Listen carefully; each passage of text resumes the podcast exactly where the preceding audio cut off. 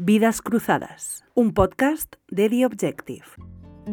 Hoy en Vidas Cruzadas recibimos a Carmen Ladrón de Guevara, doctora en Derecho y fundadora del despacho de Guevara y Santiago, donde ejerce la abogacía principalmente en el ámbito del derecho penal y procesal. Desde 2017 alterna su actividad profesional con la docencia universitaria. Carmen Ladrón de Guevara comenzó a colaborar con la Asociación de Víctimas del Terrorismo como voluntaria y ahora forma parte de su departamento jurídico. Su primer libro se tituló Avances y carencias en la protección jurídica de las víctimas del terrorismo. Y su segundo libro, recientemente publicado, es Las víctimas del terrorismo de extrema izquierda en España, del drill a los grapo, 1960-2006. Con ustedes, Carmen Ladrón de Guevara. Carmen Ladrón de Guevara, bienvenida. Muchas gracias. Gracias por estar con nosotros. Eh, he leído con mucho, eh, mucho interés tu libro, ahora hablaremos de él.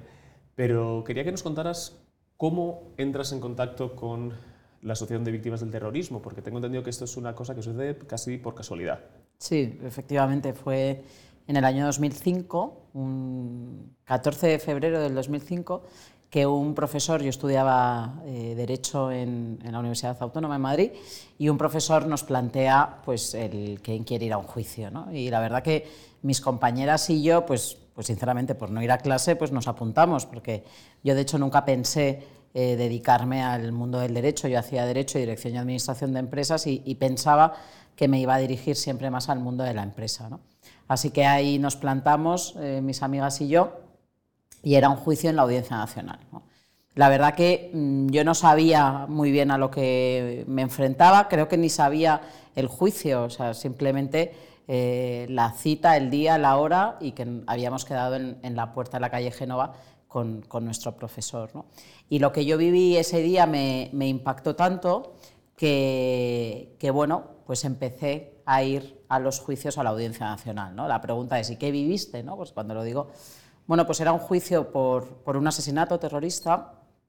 Eh, Recuerdo que el terrorista que se le juzgaba era Gaddafi, yo por aquel entonces no tenía ni idea de quién era, luego lo he sabido y, he tenido ocasiones de, enfrentarme a él en más, veces. Y, lo que más me impactó fue el, ambiente que ahí vivimos. Recuerdo una sala llena de gente, gente que yo no sabía quién era, y en primera fila bueno, había una fila de mesas en la que estaban los periodistas y después estábamos en una primera fila, pues mis cuatro amigas y yo. Yo tenía a mi derecha a una chica más o menos de nuestra edad con una señora y a la izquierda, en la esquina, pues había un grupo de, señores. ¿no? Pero el caso es que cuando sale el terrorista y le meten ¿no? en la pecera esa que hemos visto alguna vez en televisión, eh, se monta un escándalo por parte del público que teníamos detrás. Por lo tanto, a mí eso me permitió situarme que la sala estaba llena de familiares y amigos del terrorista.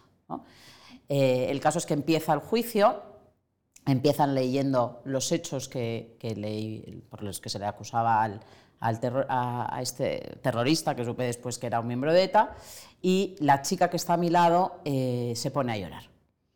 Bueno, pues ya por ir al final eran la viuda y la hija del policía que, había sido asesinado, por el que era el juicio, que habían venido solas a Madrid, se habían enterado del juicio eh, unos días antes por la prensa, se habían cogido un tren, habían llegado a Madrid, se habían desplazado a la Audiencia Nacional sin saber ni dónde estaban ni a lo que se iban a enfrentar, y estaban ahí solas, rodeadas de los familiares y amigos del terrorista que había asesinado a su padre y a su marido, y la única compañía que tenía era la de mis cuatro amigas y yo, cinco estudiantes de Derecho que estábamos en segunda de carrera, que no sabíamos muy bien qué hacíamos ahí, y ese otro grupo que luego descubrí que eran víctimas, que eran los voluntarios de la Asociación Víctimas del Terrorismo, que acompañaban a, las víctimas. A mí eso me marcó, porque mm, consideré que un, un trámite tan duro para una víctima como es enfrentarse al juicio del asesino de su marido, de su padre, y que lo tuviesen que hacer en solitario, acompañadas por otras víctimas, cuando además la Audiencia Nacional está en el centro de Madrid, ¿no? Bueno, pues yo esto me lo planteé como, como un compromiso con, con las víctimas y como tenía turno de tarde, pues por las mañanas iba a la audiencia, eh, me hice amiga del policía de la puerta y me iba diciendo qué juicios había. ¿no? Y ahí ya contacté con, con, la Asociación de Víctimas y empecé como voluntaria pues, pues acompañar a las víctimas en, ese trámite. ¿no? Ingenua de mí, yo pensé, bueno, yo esto en mi clase lo vendo y todos los días conseguiremos llenar la sala de gente que no le sea hostil a las víctimas, sino que bueno, que se vean reforzadas y acompañadas, ¿no? Como digo, ingenua de mí, porque lo que conseguí es que me acompañaran mis amigas, gente de mi entorno más cercano, y, bueno, así empezó ese compromiso, pues que después cuando acabé la carrera tuve la, oportunidad de poderme dedicar profesionalmente a esto. ¿no? Una de las cosas que más llama la atención de ese relato no es que las víctimas estuvieran solas, sino precisamente que no lo estaban, que estaban rodeadas de los amigos de, del, del, que finalmente fue condenado, ¿no? del, terrorista entonces. ¿no? Em, porque claro, que se convierta un, algo que ya sería difícil yendo solo, ¿no? enfrentarte o por lo menos ver a la, persona que ha asesinado a tu marido o a tu, o a tu padre, pero encima ver un, bueno, como lo estamos viendo en, estas celebraciones, pero que no dejan de ser un espacio público, en una sede judicial convertida, pues por lo que me has contado, poco menos que en, que en la grada de, de, un campo de fútbol, donde tú eres de la afición minoritaria, cuando eres la víctima, es más duro. Es decir, ¿a qué se debe que en la Audiencia Nacional se pueda ir a jalear a una persona que está acusada de cometer un delito tan grave? Bueno, principalmente porque ellos eh, les ponían autobuses, yo he visto cómo venían autobuses del País Vasco y traían a la gente a acompañar y, a jalear al terrorista de turno. ¿no? Eh, todas esas asociaciones del, del entorno de ETA que recientemente han salido a la calle para reclamar eh, ahora ya eh, directamente la escarcelación de los presos, esas organizaciones que son las que les ponen los abogados, las que les ponen los autobuses a los familiares para que puedan ir a las prisiones, pues son las organizaciones que ponían las furgonetas y los autobuses para venir a acompañar y a jalear a, los etarras aquí en la audiencia. ¿no? Pero preguntas por qué dentro se permite algo así. Bueno, a ver. ¿Por qué se permite hacer en la Audiencia Nacional lo que no se permite hacer en un cine? A ver, eh, principalmente no se puede ¿eh? Y, lo normal es que cuando montaran follón por lo menos se les expulsara o se les llamara al orden. O sea, eso sí que es cierto que, bueno, yo he, vivido momentos de tensión, momentos delicados, pero eh, se ha intentado eh, mantener el orden. Pero, pero bueno, no siempre se conseguía. Eso, bueno, yo creo que si alguien recuerda, por ejemplo, también las imágenes del juicio cuando el asesinato de Miguel Ángel Blanco, eh, ahí eh, se cambiaron las tornas. Yo fui la primera vez que creo que fui a un juicio en el que éramos más los que acompañábamos a la víctima que, los familiares de los etarras. Y al final los que acabamos aplaudiendo una vez que el, fiscal hizo su brillante alegato fuimos nosotros, y de hecho fuimos nosotros los que fuimos expulsados de la sala. Entonces, bueno, es verdad que eh, por regla general se ha, procurado eh, mantener el orden, no siempre se, no siempre se conseguía. Pero bueno, es verdad que el, ambiente era muy hostil para las víctimas. Eh, ya no solo te hablo de un desorden que puede ser lo que ahí vivimos, eh, sino insultos. Eh, eh, empezaba la época de los móviles con cámara y de que nos hicieran fotos, o ponernos chicles en, la silla. o sea, ese era el ambiente que vivíamos en la Audiencia Nacional en esos años. ¿Y tu labor como acompañante de las víctimas en qué consistía? ¿Qué, es lo que ¿Qué es lo que hacías? Pues era una labor puramente humana en ese primer momento, o sea, en esos primeros años. Em, simplemente pues que las víctimas se sintieran acompañadas o rodeadas de gente que no les resultara hostil. Es verdad que con los años y cuando ya me fui involucrando en la audiencia en la VT, ese acompañamiento podía consistir desde recogerles a las víctimas en la estación, porque había gente que nunca había estado en Madrid, nunca había estado en la Audiencia Nacional, recogerlas en la estación, acompañarlas a la Audiencia Nacional. Después ha habido juicios que duraban varios días, pues el, que supieran dónde podían comer, acompañarlas pues bueno, en el descanso y sobre todo pues eso, yo, yo lo veía claro, ¿no? Yo decía, una silla que ocupe yo o que ocupe gente, pues eso, los de mi clase, o, eh, es una silla que no ocupa alguien que va a ir a jalear al terrorista, ¿no? Entonces, yo, yo vi muy claro. Luego, como te digo, eh, con los años y, una vez que yo ya paso a formar parte del departamento jurídico de la VT, me doy cuenta de la importancia y también a nivel psicológico. ¿no? En el caso de, la VT también los psicólogos eh, formaban parte de ese acompañamiento y, bueno, pues arropar a la víctima y, que se sintiera acompañada. ¿no? ¿Y en qué momento tú te das cuenta de que no vas a acabar en una Big Four o que no vas a dedicarte al mundo de la empresa, sino que vas a dedicarte al mundo del derecho y concretamente a esto, es decir, a, formar parte del equipo jurídico de la UBT y luego sé que también eres profesora universitaria, pero bueno, una vida, mm, por lo que me dices, diferente a la que habías imaginado en primero o segundo de carrera, ¿no? Pues a ver, cuando ese primer juicio, efectivamente yo estaba en segundo de carrera, pasaron los años y, bueno, mm, vi que esto me gustaba. Eh, sobre todo, como digo, que lo que me gustaba era estar del lado de los buenos. ¿no? Yo tengo, no siempre los abogados, eh, todo el mundo tiene derecho a una defensa, ¿no? pero no siempre estás del lado de los buenos y en este caso pues, eh, me permitía estar siempre del lado de los buenos. ¿no?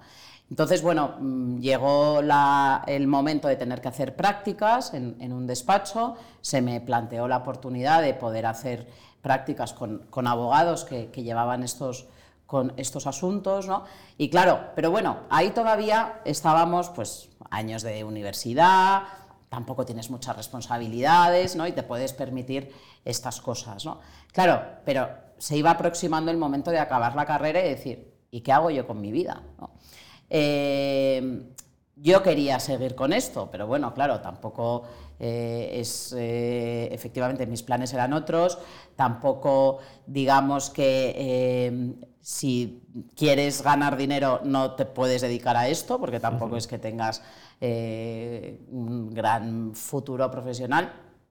Y, yo, sinceramente, pensé que, que iban a ser en mi casa los que me iban a decir, bueno, ya está, o sea, esto, esta, estos, voluntariado de estos años de voluntariado ya se terminan y ahora eh, dedícate a cosas serias y dedícate a ganar dinero, ¿no? que muchas veces es lo que quieren, lo que quieren los padres. ¿no? Por otro lado, yo tenía a las víctimas que ya me iban pidiendo que yo me encargara de sus casos. Claro, mm, en la asociación y las víctimas me habían visto crecer y me habían visto madurar también en esa labor de acompañamiento, ¿no? Y entonces yo ya tenía mucha gente que me decía, es que yo quiero que tú me lleves eh, mi asunto, ¿no? El caso es que eh, cuando llegó el momento de tomar la decisión y, surgió eh, pues la, ocasión de, montar un despacho que se dedicara a esto, porque claro, eso yo también ya llevaba años observando a los abogados contrarios ¿no? y veía que los abogados que defendían a los etarras eran personas que formaban parte también de, digamos, de ese mundo y de ese entorno. ¿no? Luego, años después, tuve un juicio en el que senté en el banquillo a los abogados. ¿no? Pero bueno, veía que era, que era gente, que eran militantes de su causa. ¿no? Yo decía, pues que las víctimas lo que necesitan son militantes de, la suya. ¿no? O sea, el ser abogado de, víctimas, luego podremos profundizar en ello, no, no es un, ser abogado, un abogado normal. ¿no? El caso es que cuando ya surgió eh, ese momento y la posibilidad pues bueno, de, montar algo con, una compañera que había sido pues mi jefa en uno de esos despachos. Eh, en el momento de plantearlo en mi casa, como digo, pensé que me iban a decir, bueno, ya está bien, ¿no? Y todo lo contrario. La verdad que eh, me dijeron, mira, eres muy joven, tienes oportunidad y, tiempo y margen pues para reconducir tu carrera profesional si esto no va bien. Y de hecho, siempre mi familia me animó y, eso fue muy importante y fue determinante en que yo diera ese paso. Una, eh, es decir, la labor, te, lo pregunto desde la, desde la ignorancia, eh, porque claro, quien acusa a, estas, a, un terrorista es la Fiscalía hmm. ¿no? de la Audiencia Nacional. ¿Qué hace un abogado de las víctimas? Es decir, ¿en qué momento interviene? ¿Es como acusación particular? o, o, tienes otros, otros procesos que solo podéis abrir vosotros? A ver, eh, fundamentalmente el, abogado de una víctima, como bien dices, eh, su papel es eh, personarse en nombre de la víctima como acusación particular.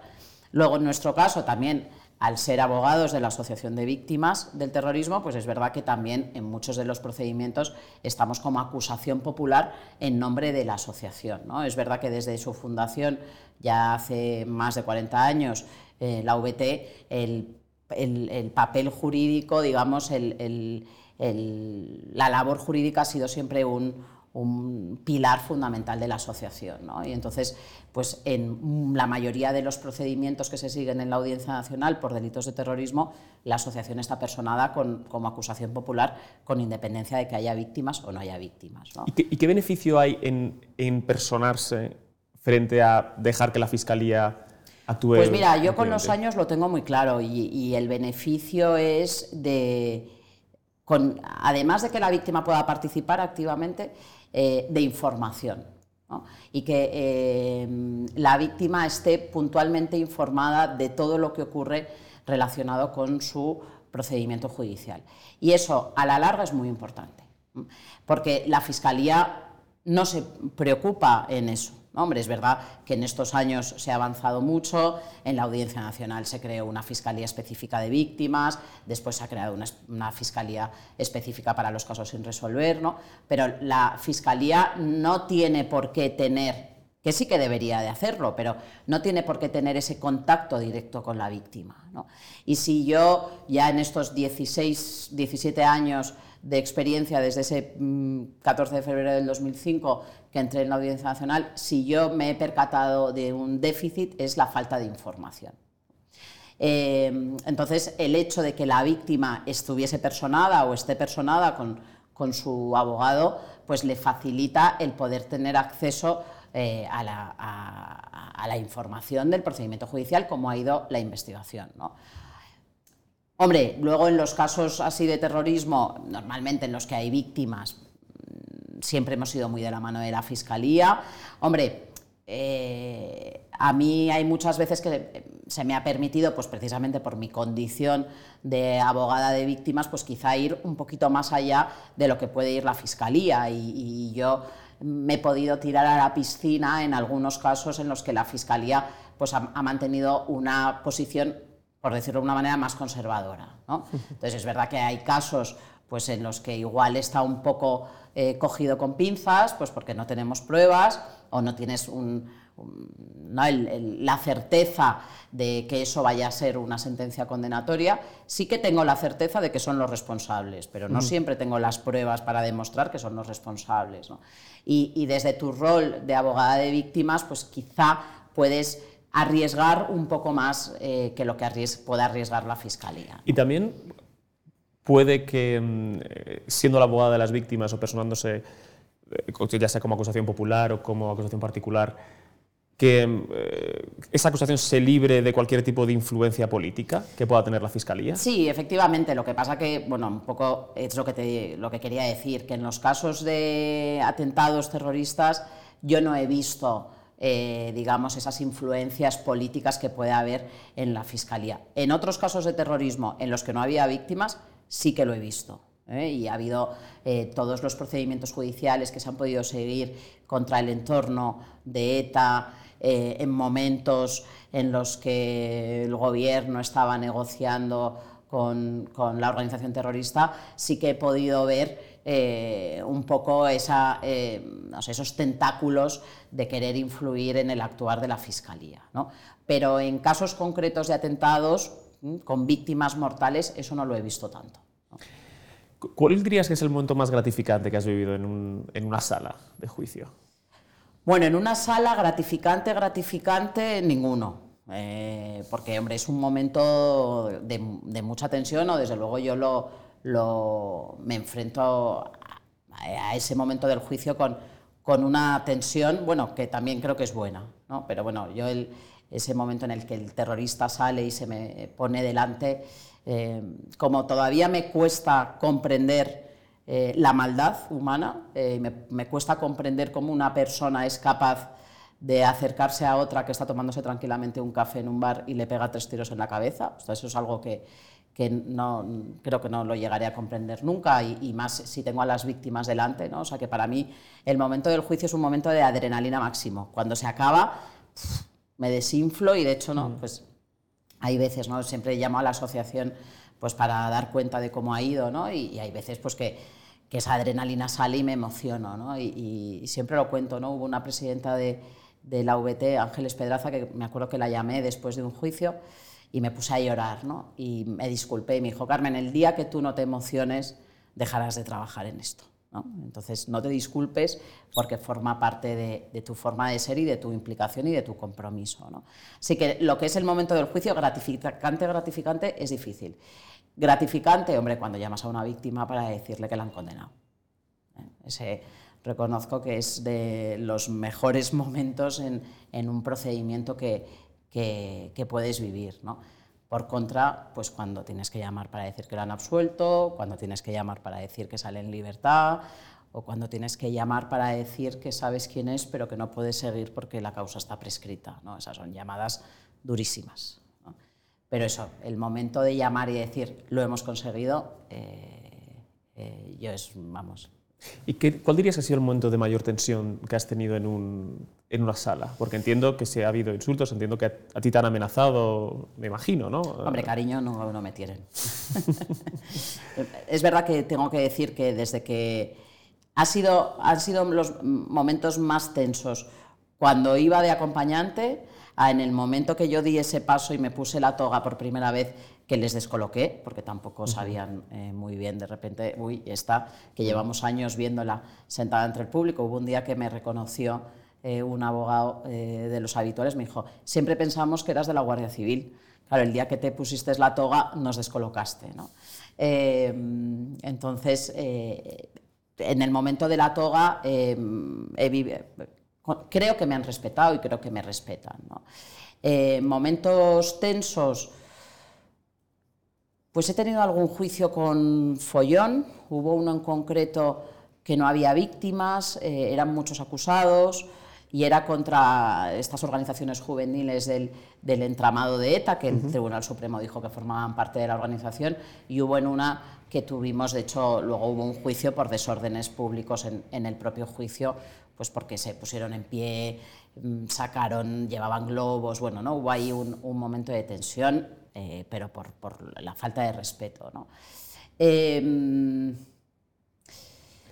¿Con los abogados, ¿qué, relación tenías con los abogados del otro lado? Porque entiendo que nunca hay pactos para poder, es decir, para evitar, o porque ellos ven que la, que la condena, si el juicio sigue adelante, puede ser mayor, o pactar una condena inferior para evitar el juicio. Estas negociaciones Aquí ha habido un cambio en la actitud. En estos 16 años, como te digo, hemos pasado de de una tensión y de una hostilidad y de, y de no dirigirnos la palabra. Y de hecho la actitud de ellos en relación con el juicio era de rechazo, ellos lo, ellos lo planteaban normalmente como se llama, como juicios de ruptura, o sea, no querían formar parte, eh, lo habitual era que, que intentaran ellos mismos, los propios acusados, montar lío para que les expulsaran de la sala y, ¿no? y esas manifestaciones que, hemos oído, ¿no? de no quiero participar de este circo y tal. ¿no? Entonces era siempre una actitud avalada, amparada por, los abogados y, no, nunca hemos tenido mm, eh, ningún tipo de relación, ni, ningún tipo de trato. Y yo sí que es verdad que tengo que decir que en los últimos años esto, esto ha cambiado. ¿eh? Eh, ya no te encuentras con juicios en los que venga tanto público, en, los que haya ese ambiente, mm, se limitan a sus familiares y poco más. Y por parte de los abogados, hombre, pues quitando mm, casos muy, muy puntuales de alguno en concreto, pues que, claramente no, no, hay una buena relación, pero bueno, es un trato correcto, cordial de abogados, que no estamos, que estamos en bandos contrarios, pero bueno, que, que como digo, yo creo que después de estos años respeto sí que me, han llegado a tener. ¿no? Y entonces, pues bueno, ahora sí que podemos llegar a hablar, eh, podemos... Sí, ahora es, diferente el ambiente. ¿Cuál es el caso más complejo técnicamente al que te has enfrentado y que has sacado adelante de manera satisfactoria? Con... Uf, bueno, ha habido casos, em, pues como decía antes, ¿no? que quizá no teníamos una prueba sólida y una prueba contundente, teníamos la certeza pues, de que podía ser ese comando o de que era ese comando, pero sabíamos que no, que, bueno, pues, pues que las pruebas eran más, ya te digo, no era contundente y, que de hecho pues por parte de la fiscalía hemos tenido que ir como empujándola, ¿no? De decir, oye, venga, vamos, vamos, vamos, ¿no? Y finalmente llegamos a juicio y, y condenaron a todo el comando, el comando Madrid. Técnicamente son complicados los, procedimientos de todo el entramado, han sido juicios con muchos acusados, ahora estoy pensando el juicio de, Batasuna, ¿no? eh, se enjuiciaban a los dirigentes de Euskal Herrita Rock, Batasuna, Herri Batasuna, se sentaban en el banquillo cuarenta y tantas personas físicas y 200 personas jurídicas porque eran todas las herricotabernas. ¿no? Eh, fue un juicio que duró muchos meses y que técnicamente fue muy complicado y que además, pues bueno, eh, la instrucción pues estuvo muy parada y bueno, ya llegó un momento que la los propios miembros del tribunal nos sentaron a todos los abogados y nos dijeron esto tiene que salir adelante, ¿no? y de hecho se había inundado la audiencia, eh, había tomos que se habían deteriorado y bueno, reconstruimos la causa un poco con lo que teníamos cada uno y, y, ese juicio salió adelante y bueno, para mí salió bien porque salió con una sentencia condenatoria que luego fue ratificada por el Tribunal Supremo. ¿no? Esos, pero técnicamente esos son los juicios más complejos. ¿Y qué relación has tenido durante todos esos años con la policía y con, la Guardia Civil y con, y con el CNI? Lo que, nos, lo que nos puedas contar. Que... Bueno, eh, es, un, es, una, es una relación buena, eh, por supuesto, quizá más intensa eh, desde el año 2011 en el que hago el informe sobre los casos sin resolver y, ¿no? y damos la cifra de que más de 300 asesinatos de ETA estarían sin resolver y ahí es verdad que hubo como una implicación ya más concreta tanto de fiscalía y se llega a crear una fiscalía específica y también las propias eh, fuerzas, los cuerpos de seguridad crean grupos específicos para ir revisando estos casos. ¿no? Y entonces, pues desde entonces eh, ha habido ahí un, digamos, una relación más, más fluida en estos casos que, están, que estaban sin, sin, resolver. ¿no? Entonces, sí, es una relación correcta, manteniendo cada uno nuestras, nuestras posiciones, ¿no? pero pero de colaboración que es fundamental. ¿eh? También para ellos, muchas veces que necesitan datos sobre víctimas y tal, pues, pues también para ellos es, importante el, tener buen trato con nosotros y buena relación. Cuando decías que no, que no habías logrado entender la maldad, ¿esto es algo que te, en lo que piensas habitualmente? Es decir, tú que te has enfrentado, que has hecho contacto visual con, con asesinos condenados, que casi de acercarte tanto lo entiendes menos o, crees que se puede desvincular el, fanatismo de la maldad y que a lo mejor haya personas que no sean que no harían daño a otra persona fuera de ese relato de fanatismo y de, y de guerra, que es como lo, como, lo, como lo viven ellos? Mira, la verdad es que no le he dado muchas vueltas, porque mi trabajo al final de lo que se trata es, yo tengo delante a un asesino y que tiene que cumplir por lo que ha hecho. ¿no? Quizá me lo he planteado más cuando hay alguien que me lo plantea ¿no? y te dicen, ¿no? siempre hay una pregunta de, ¿pero son psicópatas? No, no, necesariamente, no considero que... Hombre, ves algunos, pues que sí, ¿no? Eh, pero no, no considero que en todos los casos haya una psicopatía. Hay, una, hay un proceso de radicalización en los terroristas que les hace justificar en, primer, en un primer, una primera fase, justificar el uso de la violencia con fines políticos y hay en un momento en el que no solo lo justifican y lo aplauden, sino que dan el paso y se pringan y pasan a asesinar. ¿no?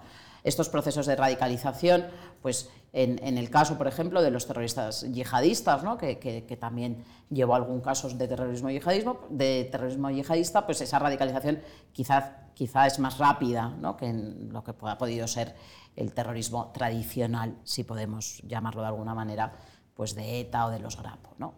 Mm, entonces ya te digo, no, necesariamente hay una psicopatía, sino que hay una persona que se ha radicalizado y llega a justificar que es lícito asesinar a alguien con fines políticos. Eso no quita para que efectivamente cuando yo me enfrento a, estos mm, individuos, ¿no? pues, pues y, los analice, porque es verdad que les observo mucho eh, durante el juicio. Creo que el lenguaje corporal también es, es, muy importante. Y muchas veces digo, pero, con perdón, digo, pues es el tonto de su pueblo. Pero claro, el tonto de su pueblo ha asesinado a 14 personas. Luego tienes otros, ¿no? pues un, chapote, ¿no? que, que, que, bueno, es la, la, sangre fría vamos, yo no le he visto torcer el gesto en ningún momento, en ninguno de los juicios, y han sido muchos los que he tenido con él. ¿no? O sea, luego hay personajes eh, muy concretos, ¿no? Un, eh, Henry Parot, por ejemplo, ¿no? que le ves ahí como que igual fuera de ese contexto dices, ah, pero si parece como bonachón y tal, y luego ha sido uno de los terroristas más sanguinarios. ¿no? O sea, sí que es verdad que yo les observo y, y dices, joder, ¿cómo puedes llegar a, ¿no? en el caso de Chapote, ¿no? es que esto lo, recuerdo porque fue en el juicio de Gregorio Ordóñez, ¿no? dices, estás, entras en un bar de San Sebastián, te acercas a una mesa y le pegas tres tiros en la cabeza, te das la vuelta y te vas. ¿no? Pues, pues me cuesta comprender, ¿no? Creo que no hay eh, ni, radicalización posible que justifique eso, ¿no? Has hablado de los, de los crímenes no resueltos de, ETA, que son más de 300, eh, y quería preguntarte si ves alguna posibilidad de que por lo menos un porcentaje significativo de esos crímenes lleguen a, resolverse o a esclarecerse. Hombre, un porcentaje significativo no. Eh, pues esa cifra la dimos en el año 2011, han pasado ya 10 años y en estos 10 años han podido resolver 16. Y que nos quede margen de maniobra para resolver alguno más, pues claro, es que el tiempo va en nuestra contra. Y cada año que avanza, pues es más, más difícil. Más difícil por el plazo de prescripción y también más difícil pues porque es difícil eh, conseguir pruebas. Eh, entonces, pues, pues cada vez tengo menos, menos eh, esperanzas. ¿no? Que todavía hay alguno que tenemos pendiente y yo tengo algún juicio de algún caso sin resolver que confío que podamos resolver, sí, pero en un alto porcentaje, por desgracia, eh, no. O sea, la cifra va a quedarse en torno a los 300 que se queden sin resolver. Y perdón. Ahora bien, ¿eh? y esto sí que quiero, eh, el hecho de que no lo podamos resolver eh, judicialmente y que no podamos conseguir una condena, no quiere decir que la víctima no tenga derecho a saber quiénes fueron los responsables y a que esos atentados se dejen de investigar. yo, de hecho, ahora tengo varios proyectos y, estoy escribiendo mucho sobre ese derecho a la verdad. El derecho a la justicia, la responsabilidad penal, por desgracia, prescribe. Bueno, ahora ya no, porque hubo una modificación en el Código Penal, pero que no se puede aplicar con carácter retroactivo y que en el caso de los asesinatos de ETA eh, o de los asesinatos terroristas, pues eh, salvo el último atentado de Barcelona y Cambrils, eh, que se beneficiaría de esa imprescriptibilidad de los asesinatos terroristas, todos los demás se prescribirían. ¿no? Pero eso no quita para que la víctima tenga derecho a que se investigue, el atentado, se intente identificar a los responsables y tenga derecho a saber ¿eh? qué es lo que pasó, quiénes fueron, las circunstancias que rodearon ese atentado. Y, yo creo que esto es muy importante hacer hincapié y, en esto tengo que decir que pues yo he, visto un cambio en la Audiencia Nacional, en la Fiscalía y, en algunos eh, jueces que efectivamente ¿no? Eh, dicen, bueno, primero que se investigue, y una vez que podamos identificar a posibles responsables, pues ya se dirá si está prescrito o no está prescrito, pero vamos a investigarlo, ¿no? Cosa que, que quizá hace unos años pues la tendencia era decir, uy, no, esto ni se reabre porque está prescrito. Entonces, bueno, esto es importante. ¿Y, crees que además de la, de la, prescripción hay un clima político desfavorable a, mirar al pasado y reabrir eh, estos archivos y, y, buscar culpables en el 2022 por un asesinato que a lo mejor sucedió en los años 80 y que la sociedad puede estar mirando hacia otro lado. Que hay un ambiente desfavorable, sí.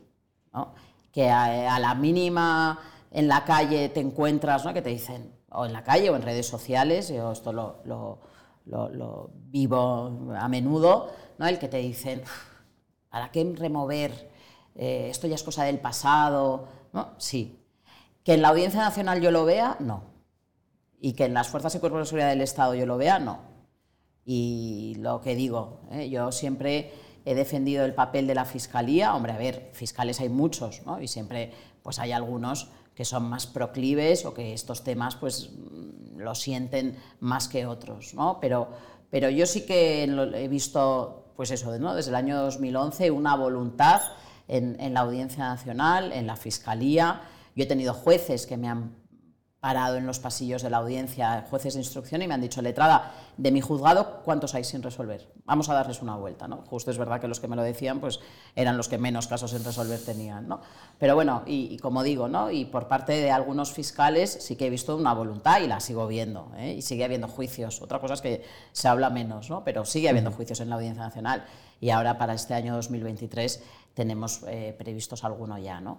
Eh, y en las fuerzas y cuerpos de seguridad del Estado sí que hay un interés y hay una voluntad y hay un trabajo.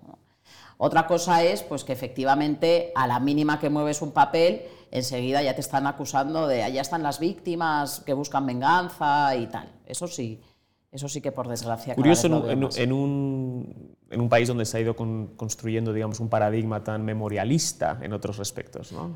A mí es algo que me llama muchísimo la atención y esto lo he dicho más veces. ¿no? O sea, y efectivamente, ¿no? Eh, por supuesto que las víctimas del franquismo tienen derecho a, que se investiguen también, a encontrar a sus familiares y, y por mi parte ni una crítica a eso. ¿no? Pero Em, parece que las víctimas del franquismo, que ha pasado hace más años, eh, tienen eh, ese halo, ¿no? efectivamente, de ese derecho que tienen a, la memoria y a conocer la verdad. Y, pero las víctimas del terrorismo, en cuanto, como digo, movemos un papel o mm, alzas la voz, ya enseguida te atacan de, de, vengativa, de estar queriendo remover el pasado. Digo, pero si esto ha pasado antes de ayer, si es que yo todavía tenemos causas abiertas eh, que no han sido enjuiciadas, pero porque todavía pues, Francia no nos ha entregado los responsables y yo no estoy removiendo nada, es el propio paso del tiempo. ¿no? Y, a mí eso es algo que reconozco que, que, me llama muchísimo la atención.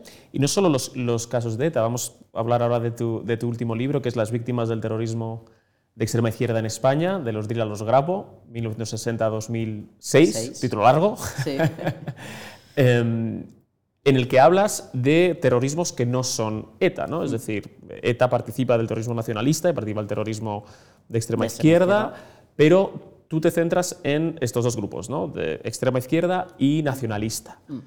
Em, la primera pregunta obligada es ¿por qué en el libro solo te ocupas del terrorismo de extrema izquierda?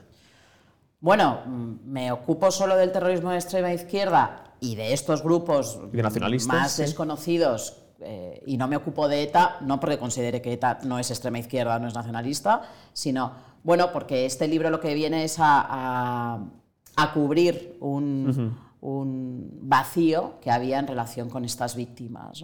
Este libro está planteado, y así lo cuento en la introducción, como, como una continuación del libro Vidas Rotas, eh, que se publicó en el año finales del 2010, 2011, sobre víctimas asesinadas eh, por ETA. Y em, siguiendo ese modelo, porque fue la primera vez y es la primera relación que tenemos, de hecho para mí fue fundamental ese libro para hacer el informe sobre los casos sin resolver, y era la primera vez que se hacía una relación eh, de las personas que habían sido asesinadas por ETA y se contaba quiénes habían sido, cómo había sido el atentado y se, identificaba, se intentaba identificar a los responsables. Bueno, pues Años después, eh, a mí se me pide em, hacer, eh, cuando hago el informe sobre los casos sin resolver de ETA, en la asociación me dicen, vale, pero esto lo tienes que hacer también con otras, los otros grupos, ¿no? porque es verdad que en, la VT pues, tenemos asociados de todos los grupos terroristas que han asesinado en España. y, y a mí hay veces que me preguntan, ¿y qué te ha aportado trabajar en la VT? Porque yo de hecho empecé dedicándome a esto y al principio no era abogada de la VT, yo empecé siendo abogada de víctimas y después, unos años después, ya entré a trabajar en la VT. ¿no? Y en la VT, lo, la VT lo que me aporta es efectivamente abrirme la mente y decir, oye, aquí no solo han sido las víctimas de ETA. Em, entonces, a mí se me pide que haga el informe sobre casos sin resolver de los GRAPO, y claro, la primera dificultad que me encuentro es que no tengo ni siquiera una relación sobre quiénes han sido asesinados por los Grapo. Entonces tuve que empezar primero por ahí, ¿no? Con, bueno, con, la un poco la inseguridad, como digo, de, de, no saber si efectivamente estaba abarcando todo o no estaba abarcando todo. Y luego, por otro lado, en esos años míos de voluntaria acompañando a víctimas, pues había ido a algún juicio de los Grapo, ¿no? Y era algo que me llamaba mucho la atención. Digo, joder, es que aquí ha habido otro grupo terrorista que ha atentado, que ha asesinado, que se están celebrando juicios y que no se habla tanto de estas víctimas. De hecho, la última víctima es del año 2006, que es que tampoco es tanto tiempo. Entonces, siempre consideré que, había una deuda pendiente con estas víctimas.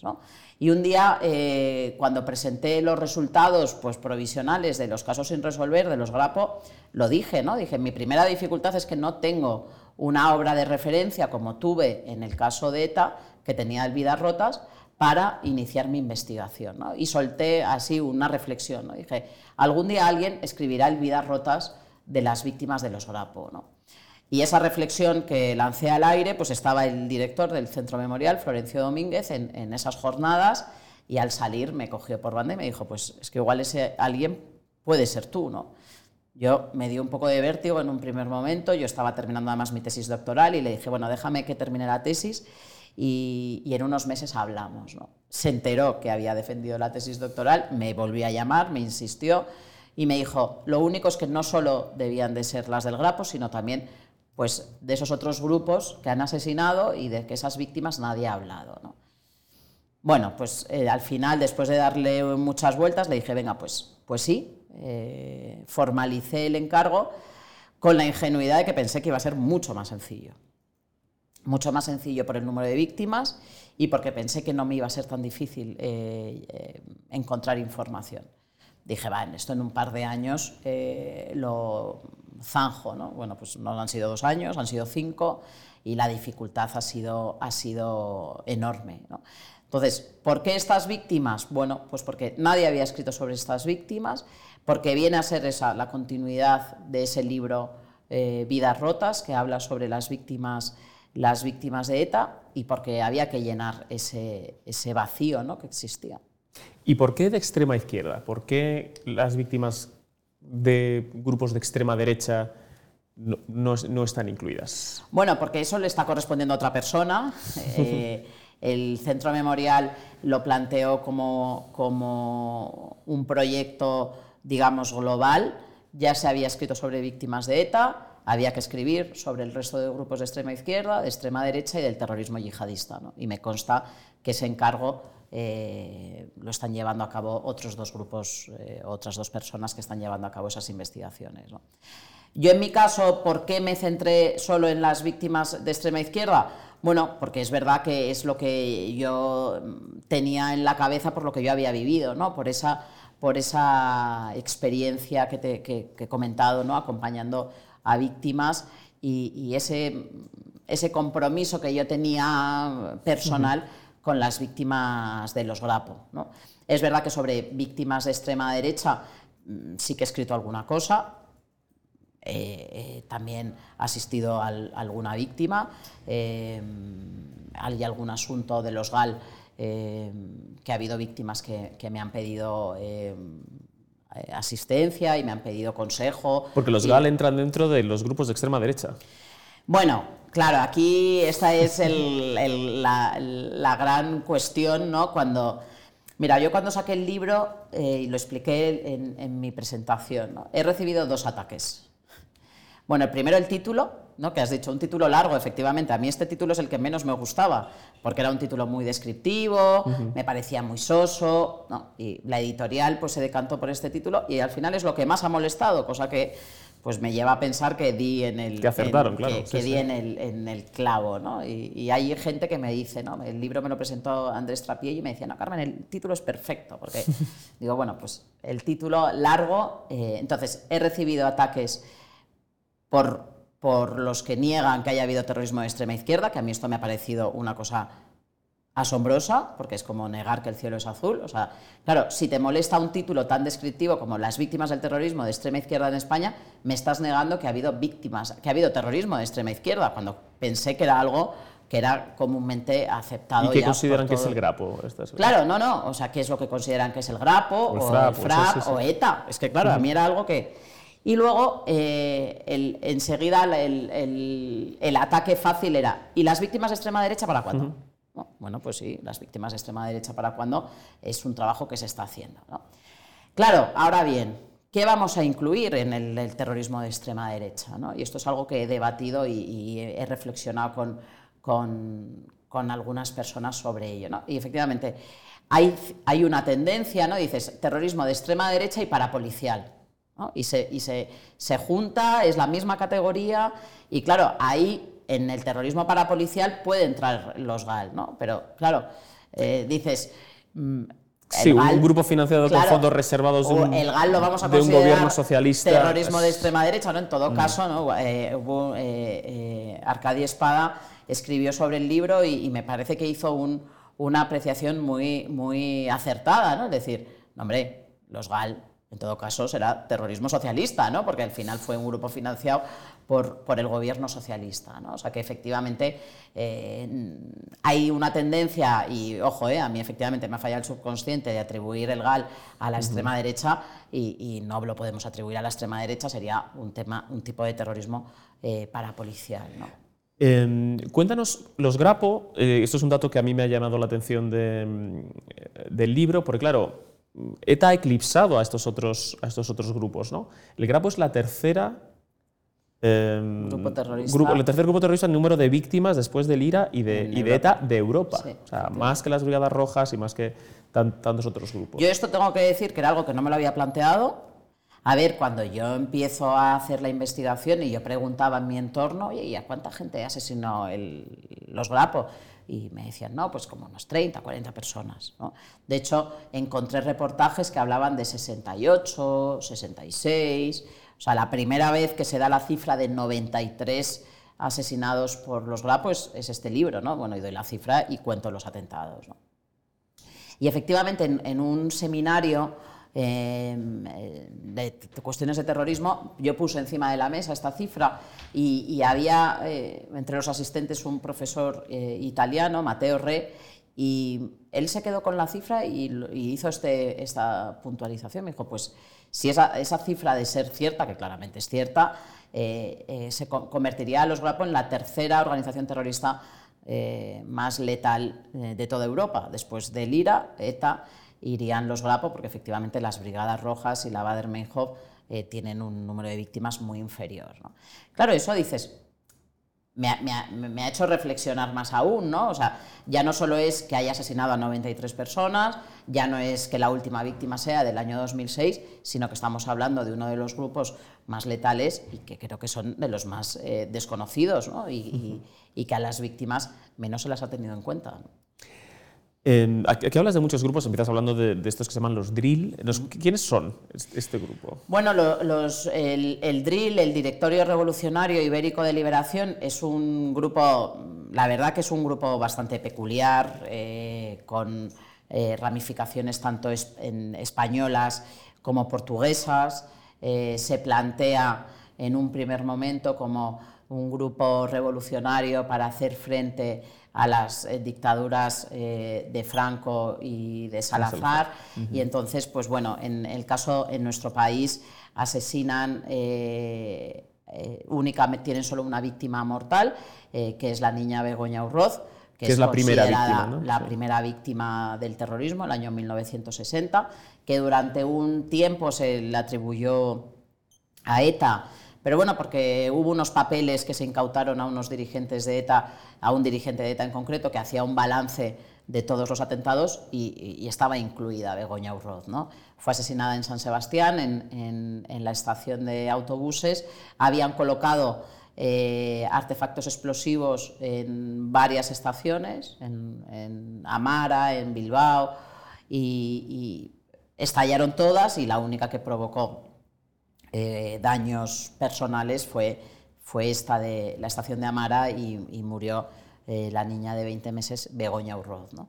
Luego llevaron a cabo un secuestro eh, de, un de un barco también para forzar la negociación con las dictaduras de Franco y de Salazar. Al final, el secuestro del Santa María, eh, bueno, acabaron eh, eh, desviando, era, era barco portugués, por eso, bueno, yo lo cito en el libro, pero bueno, y eh, hay una víctima mortal de ese secuestro, pero bueno, que al no ser en territorio español y era más contra eh, Portugal, pues es verdad que eh, cito a la víctima, pero no lo analizo en el caso. ¿no? Bueno, era ¿Y has, un grupo... ¿y has hablado con algún verdugo arrepentido? ¿No? No. ¿Y qué piensas cuando escuchas por ejemplo, pienso en Pablo Iglesias que habla de, bueno, para ser un hijo de padre frapero, es decir, que lo trata con cierta banalidad, eh, pero no sin orgullo, ¿no? El hecho de que su padre militara en un grupo, con independencia de que él estuviera involucrado en, algún, en algún atentado, ¿no? Pero sí habla con orgullo de esa militancia. Eh, ¿Eso qué te, qué te provoca? Bueno, pues a mí me, bueno, me, provoca un rechazo mm, absoluto y, me preocupa. Eh, efectivamente, el caso de cuando surgió toda la polémica con el padre de, Pablo Iglesias y su padre Frapero, ¿no? Bueno, pues a ver, sirvió para poner el foco en, en este grupo terrorista del que casi nadie sabía nada. Vamos, yo también eh, me chocó el nivel de desconocimiento general que, había sobre este grupo terrorista. eh, grupo terrorista que ha asesinado a seis personas. Y además, creo que efectivamente, a ver, eh, es el propio Pablo Iglesias el que alardea, como bien dices, de su padre frapero.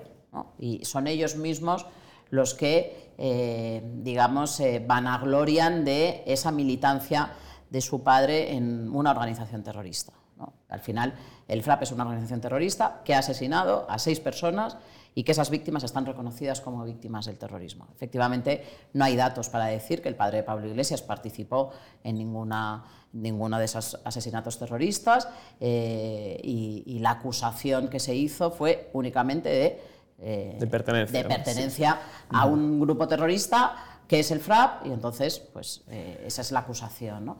Claro, a mí me dio, me dio mucho que pensar, ¿no? Yo justo estaba, ya había terminado un borrador del libro y, bueno, pues me di cuenta de la necesidad de este libro más que nunca, ¿no? Eh, y entonces me entró la prisa y, bueno, lo que pasa que, que también yo he tenido mis limitaciones. Y tengo que decir que ese, eh, em, esa polémica que hubo, aparte de para poner el foco en, esto, en, este, en este grupo terrorista, a mí me sirvió para, para dilucidar una duda que yo tenía, ¿no? porque yo hablaba en, em, cuando surge la polémica, yo tenía ya un primer borrador del libro que estábamos corrigiendo y yo le atribuía al FRAP cinco asesinatos. Había uno que teníamos dudas, que siempre ha habido dudas entre si era de los Grapo o era del FRAP. Y yo hago mención a esa duda, pero es verdad que lo incluí en el capítulo de los Grapo. Surge la polémica, a mí se me empieza a preguntar, ¿no? ¿Y cuántas personas fue asesinado el FRAP y tal, ¿no? Yo, de hecho, hice un, un hilo de tweet con el perfil de las cinco personas asesinadas y fue la primera vez, y yo llevaba ya dedicándome a esto, llevo años metiendo a terroristas de ETA en la cárcel, y fue la primera vez que recibí por redes sociales un ataque tan bestial como el que yo recibí por poner simplemente el nombre de las víctimas y el perfil de las personas que habían sido asesinadas por el FRAP. Lo que a mí me llevó a pensar, primero, que el libro era necesario y que me preparara a que cuando saliera el libro pues efectivamente eh, los ataques eh, iban a ser importantes, porque ya te digo, fue la primera vez que a mí en redes sociales se me ataca por dedicarme a esto, no, por meter a en la cárcel, sino por hablar de las víctimas del FRAP. Y, em, como digo, hay una sexta víctima que yo tengo dudas. Entonces, em, volví a leer lo que había escrito y digo, es que realmente no tengo datos, pero bueno, no tengo datos ni para decir que sea del Grapo, ni para decir que sea del FRAP. Me he decantado por los Grapo, pues bueno, porque sí, tenía un informe de, una, de una, asociación catalana, que ese era, un, era un, un, asesinato en Barcelona. Y se lo atribuía a los Grapo, y era el primer, eso hubiese sido el primer atentado de los Grapo en Barcelona, y bueno. Pero bueno, lo volví a leer y dije, sí, francamente, pues no sé por qué me he decantado por los Glapo, por, ese, por ese informe que tengo. ¿no? Y, estuve toda una noche dándole vueltas. Y el caso es que por la mañana, es que me han pasado cosas muy curiosas al escribir el libro. De repente me llama la presidenta de la VT y me dice, Carmen, que te va a llamar la viuda de Diego del Río, que me ha llamado, que te quiere plantear una cuestión. Y digo, y era, esta, era la viuda de esta víctima que a mí me estaba generando ese conflicto. ¿no? Y digo, la viuda de Diego del Río. Y, me dice, sí, sí, es que es asociada nuestra y de hecho yo tengo bastante relación con ella y, te quiere hacer una consulta. Claro, cuando me llama, claro, este atentado había sido en los años 60. Bueno, pues yo había pensado ya que esta víctima pues sería muy mayor o muchas viudas pues, pues ya han fallecido, ¿no? Y claro, lo primero que me dice, me dice, no, es que yo tenía 17 años cuando asesinaron a mi marido. Un niño de un año y embarazada de seis meses, que luego lo perdió. Y entonces, bueno, pues claro, ella a raíz de la polémica del FRA, pues le había surgido una, duda que me quería plantear. Y yo le digo, le digo, le cuento que he escrito, que he escrito el libro y que la, eh, tenía dudas sobre la autoría. ¿no? Y me dice, sí, sí, siempre se nos dijo que la cosa no estaba clara entre los GRAPO, el FRAP, pero eh, yo tengo unas certificaciones y tengo unos papeles de la delegación del gobierno de Barcelona que se lo atribuye al FRAP y siempre hemos pensado que era el FRAP. Claro, dije, bueno, primero me, puedes hacer llegar esos papeles. Em, y segundo, pues claro, también, si oye, si las víctimas siempre han pensado que era del FRAP por estos papeles que tienen, y efectivamente era una certificación de la Delegación del Gobierno de Cataluña, y eh, hay una sentencia eh, en, ese atentado asesinan a un policía y resulta gravemente herido otro, y en su proceso para ser reconocido como víctima del terrorismo, que tardó 30 años en que le reconocieran como víctima del terrorismo, pues hay un, reconocimiento y se le atribuye al FRAP. ¿no? Entonces, bueno, modifiqué eh, ese capítulo y, esa víctima pasó al capítulo del FRAP. ¿no? Me interesa eh, mucho eso que dices de los ataques que te, llegaron, que te llegaron en Twitter, porque de todos estos grupos del FRA, pero también de, POC. bueno, aunque mucha gente habla luego de Terrayura, pero bueno, cuando lo de Bultó fue época.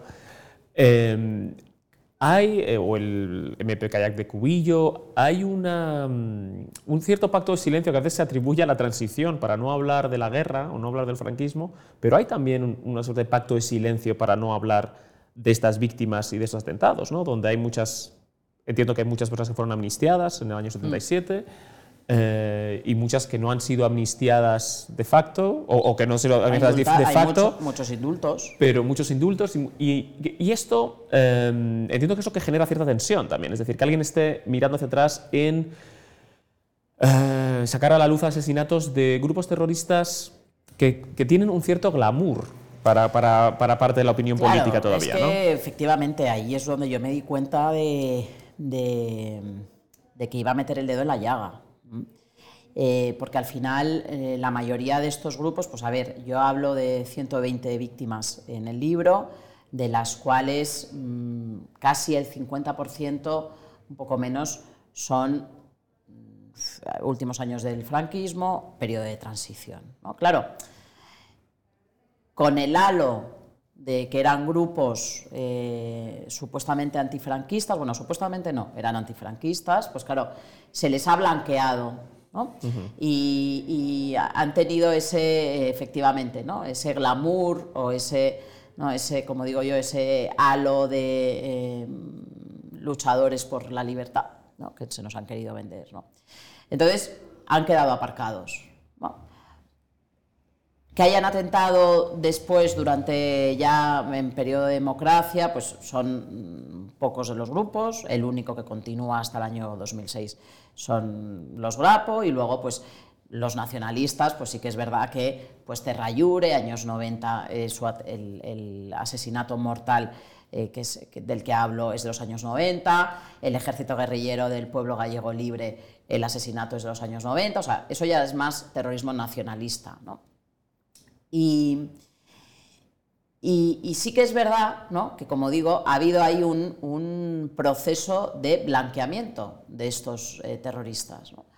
Eh, y como, digo en el libro, eh, no nos equivoquemos, eran, vale, eran antifranquistas, pero también eran terroristas. En España hubo un antifranquismo que fue pacífico, que no, fue, que no recurrió a la violencia. De hecho, eh, ¿no? Eh, los dos principales grupos de los que puedo hablar, ¿no? que tienen más víctimas, que son los GRAPO y que son el FRAP, eh, son, digamos, el, brazo armado del Partido Comunista reconstituido y el Partido Comunista marxista-leninista, en el caso del FRAP, y el Partido Comunista reconstituido en el caso de los GRAPO, que surgen en contraposición al Partido Comunista, digamos, oficial de Carrillo, que le consideraban un traidor. O sea que eh, la transición en España se llevó a cabo eh, eh, a pesar, no gracias a lo que ellos hicieron, sino a pesar, porque ellos lo que en todo momento pretendieron fue reventar ese proceso de transición a la democracia. ¿no? Pero les, les, han parado, digamos, ese halo de, heroicidad por, por haberse planteado como como grupos que, lo que combatían era el franquismo. Sí. Yo lo contaba el día de la presentación. Em, yo em, había una víctima que eh, he sentido mucho, falleció durante la elaboración del libro, una víctima del FRAP, herido, que a mí cada vez que yo escribía sobre la Audiencia Nacional y sobre el trabajo de la Audiencia Nacional y de los grupos y tal, que los miembros que habían sido juzgados, siempre me llamaba a la sede de la VT para, protestar porque no hablaba del FRAP. Y entonces yo le explicaba, yo ya justo, es que claro, el FRAP es anterior a la creación de la Audiencia Nacional, no ha habido ningún juicio sobre el FRAP. Ya, ya, pero... Y yo le dije, yo algún día escribiré sobre el FRAP. ¿no? Claro, cuando me plantean el libro, fue con la primera persona que hablé, eh, al poco tiempo, poco tiempo después eh, murió, y eh, un día llegué a la, asociación y hay un policía esperándome. Yo no sabía quién era. Y era hijo de una víctima del FRAP y me puso encima de la mesa. No era la ley de memoria histórica, sino que eran unas enmiendas que determinados grupos, creo que era algún, algún grupo independentista catalán y no sé si también Unidas Podemos, o bueno, Podemos por aquel entonces, las enmiendas a esa ley de memoria histórica que habían presentado en el Congreso para reconocer como víctimas y para indemnizar como víctimas a los represaliados por el franquismo. Y, ahí incluían a miembros del FRAP y a miembros de los GRAP. Y este chico me llegó y me dijo, con esto que se está tramitando van a reconocer como víctimas los que atentaron contra mi padre. Y yo ahí fue la primera vez que dije, es que es verdad, es que estamos centrados en que se está blanqueando a ETA y que Bildu es el brazo institucional de ETA y que estamos viviendo un proceso de blanqueamiento de la izquierda Berchale y de todo el entorno de ETA, pero es que aquí en España ya se ha blanqueado a otros terroristas, que han sido estos miembros de los GRAPO, miembros del FRAP, que con esta ley efectivamente podrán ser indemnizados. Ya luego después con la ley de memoria democrática pues ya ni hablar, ¿no? Pero bueno, eh, eso también me, alertó y, despertó mi interés en que este libro tenía que salir. Bueno, Carmen Ladrón de Guevara, muchísimas gracias. Cerramos con la pregunta habitual, que es preguntarte a quién te gustaría que invitáramos aquí. Bueno, pues siguiendo un poco con el, libro, eh, yo creo que hay una persona que, que está haciendo un trabajo también eh, por, la historia del terrorismo en España, que es Gaisca Fernández de Soldevilla, que ha escrito un libro sobre eh, la historia del terrorismo en España, que yo creo que es como el previo al mío, que él se centra en los, en los grupos terroristas y yo creo que puede resultar muy interesante. Él tiene muchas cosas que contar también. Fenomenal. Muchísimas gracias. Nada, a ti.